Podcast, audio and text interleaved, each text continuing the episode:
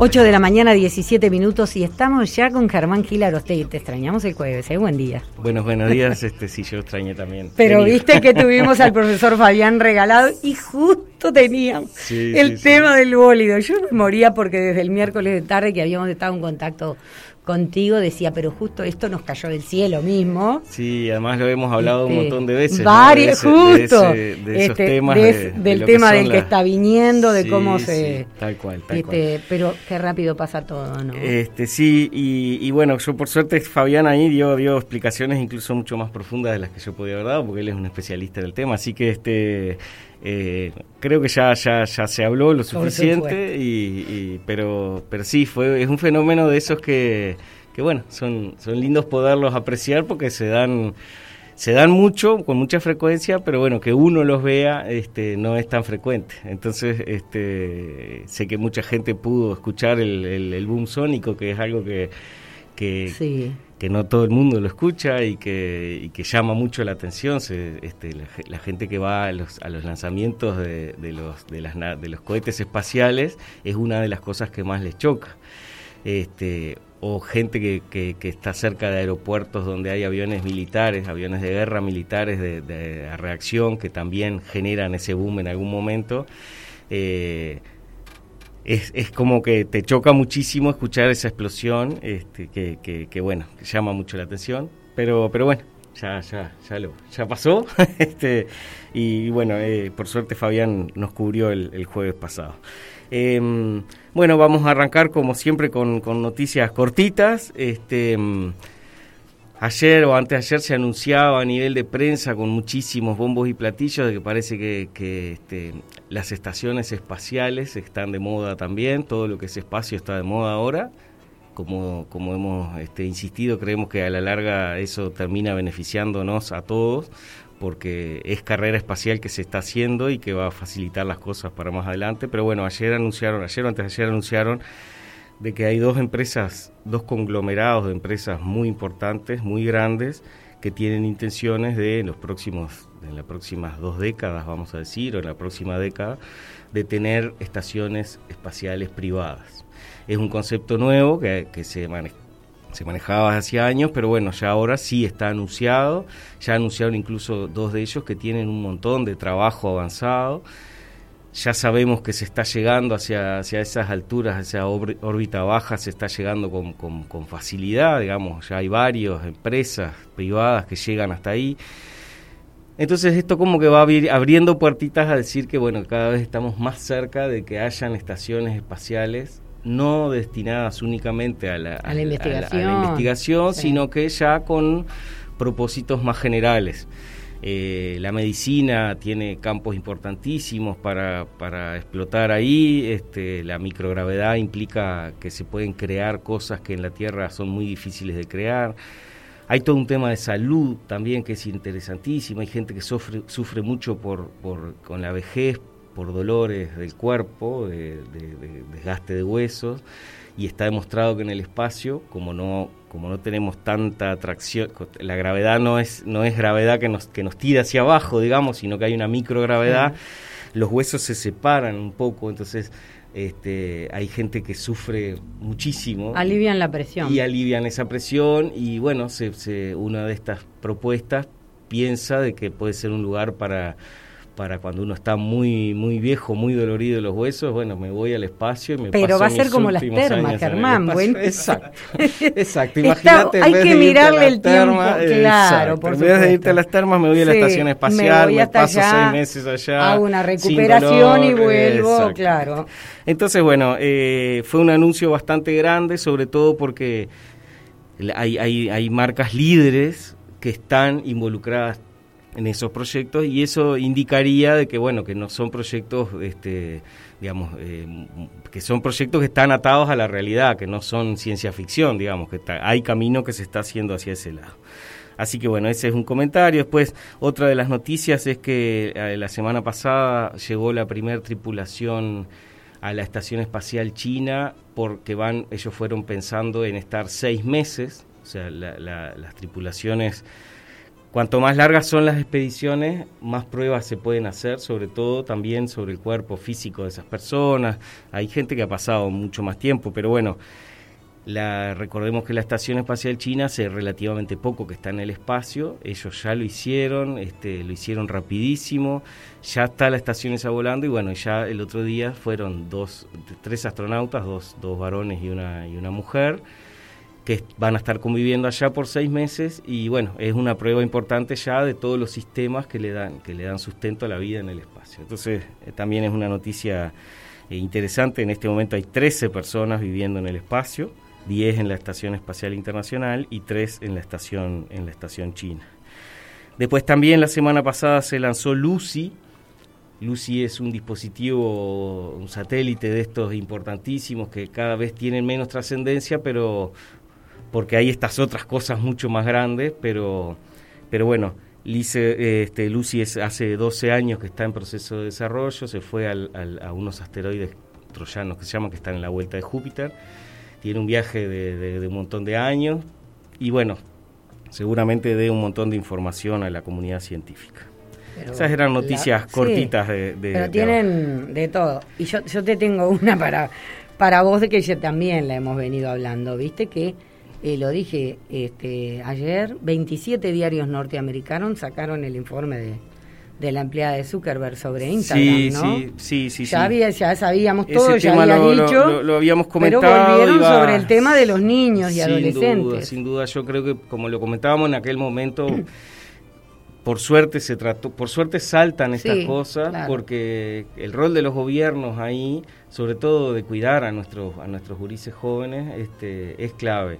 Hay muchos informes, esto, esto es como la puntita de la madeja o la caja de Pandora, digamos, este, y bueno, el Senado de Estados Unidos empezó a, moverse, yo creo que eso ya es importante, y a su vez hay otros países que antes habían estado medio, países desarrollados, ¿no? que se supone que tienen una, una preparación política un poco más... Este, más firme en, en, los, en ese tipo de controles, bueno, empezaron a, tomar cartas en el asunto. Australia tiene unas, eh, ha endurecido muchísimo algunas de esas leyes.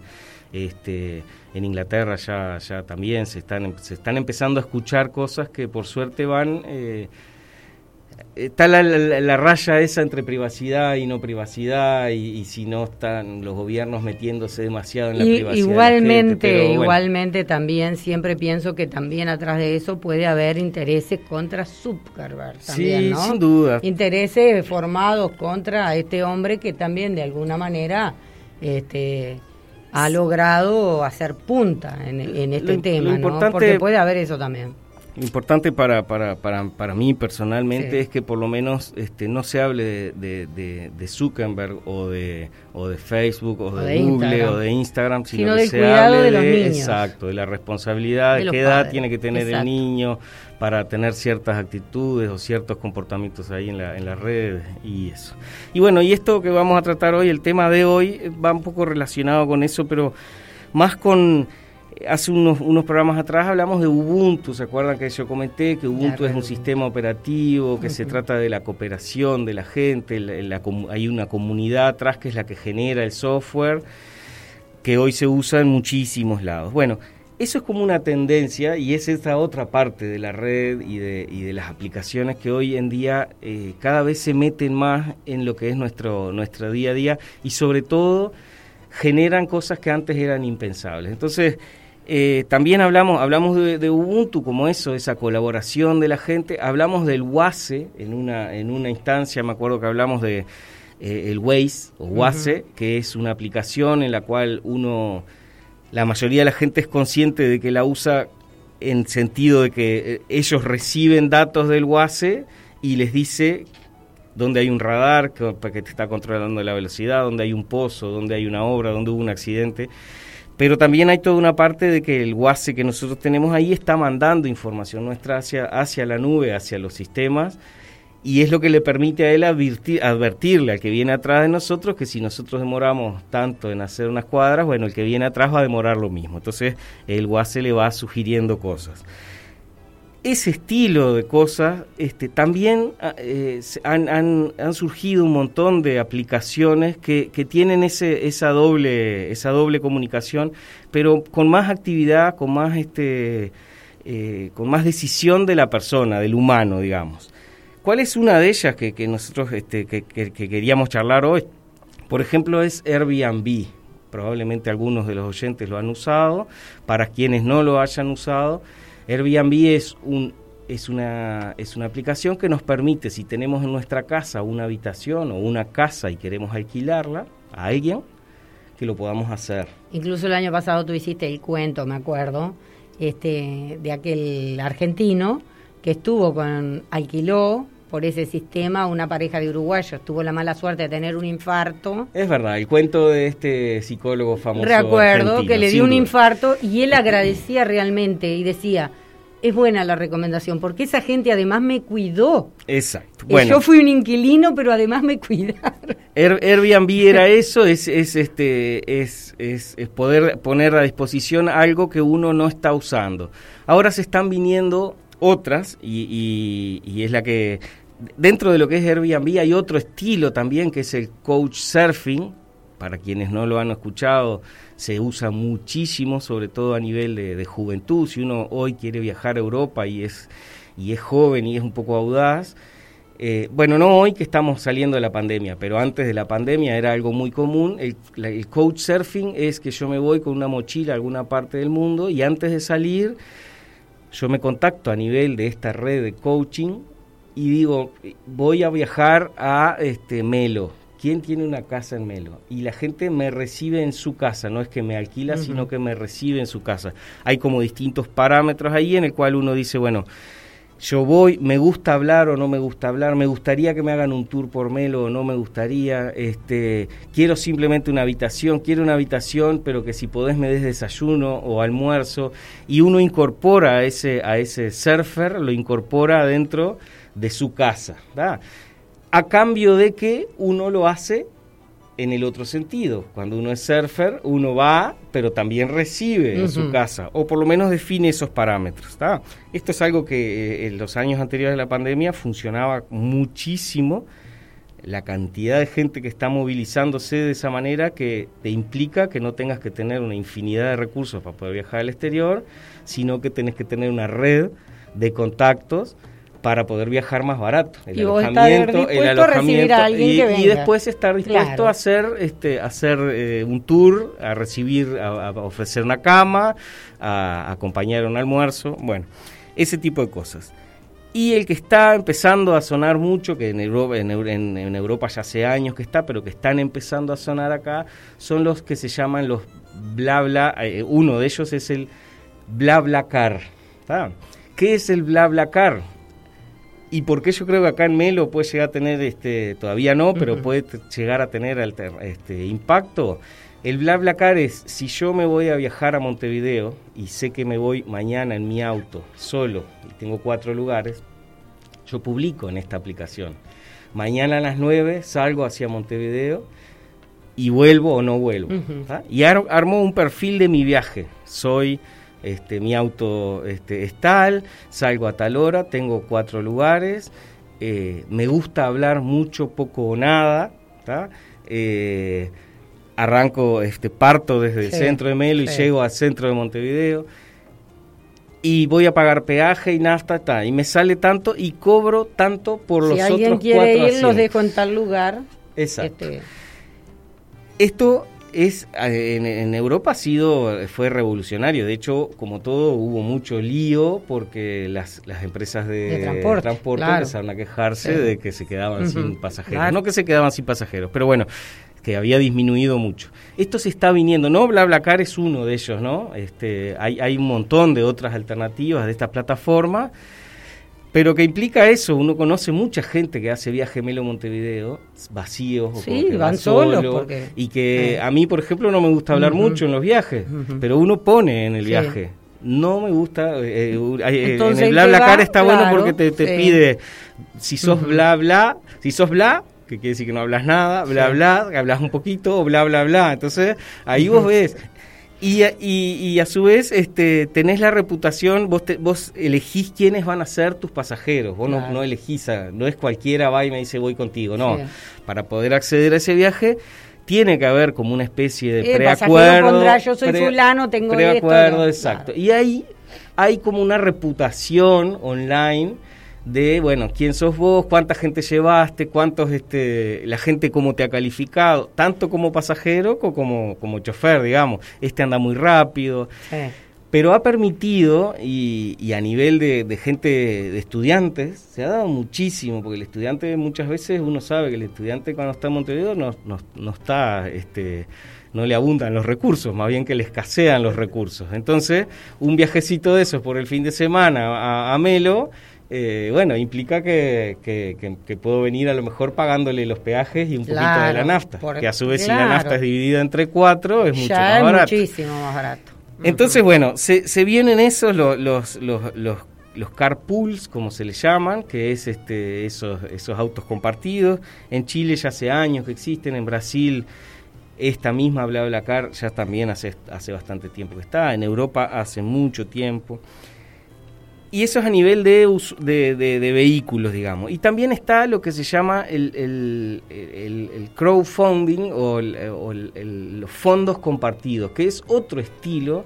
En todo esto, el, vínculo común que hay entre todos ellos es esa actitud que siempre hemos dicho de que se viene ahora, que es una actitud de colaboración. Yo colaboro, yo no estoy solo como un consumidor, sino que consumo, pero a su vez... que nos vino mucho con la pandemia también, ¿verdad?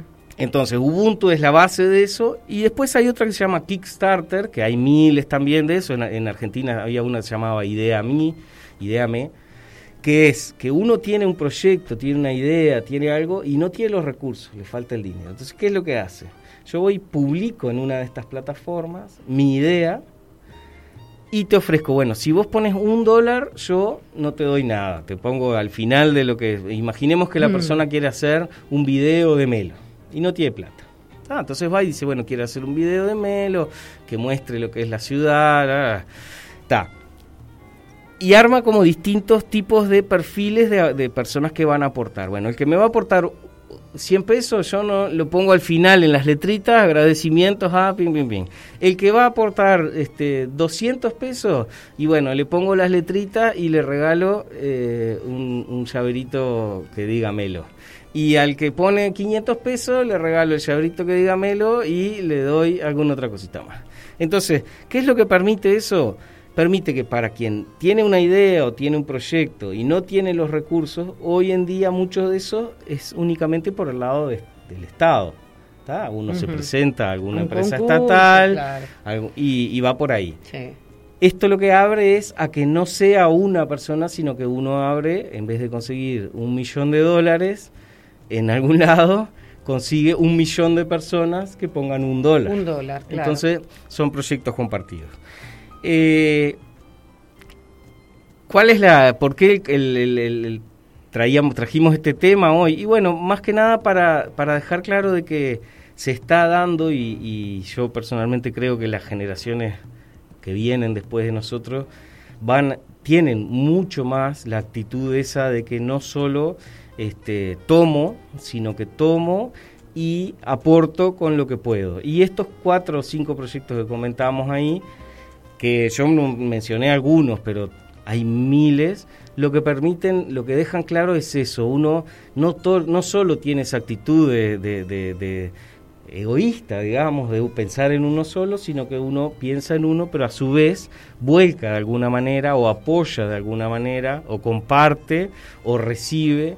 Y eso este, a la larga, bueno, eh, entendemos de que puede de que, de que es un mundito mejor el que estamos el que estamos generando. Sin ninguna duda. Mira de lo que hablaste de los de los autos te digo que tiene una cosa a favor que es el ambiente Sin cuanto más gente viaje junta por eso el transporte colectivo es importante y muchas veces tiene subvenciones aunque haya gente que no le guste pero es porque en, en ese mismo vehículo porque que si vos vas en forma individual, la contaminación se multiplica. Sin duda, las emisiones es uno de los fuertes que tiene esto. Es lo que, lo que se puede decir a favor.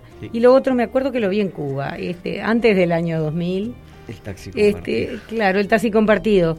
Pero en algunos momentos era obligatorio, ¿viste? Si te paraba alguien, te dice, compañero, tengo que ir a tal lado, ¿usted para dónde va? Y vas por ahí, no le podías decir que no y lo tenías que llevar.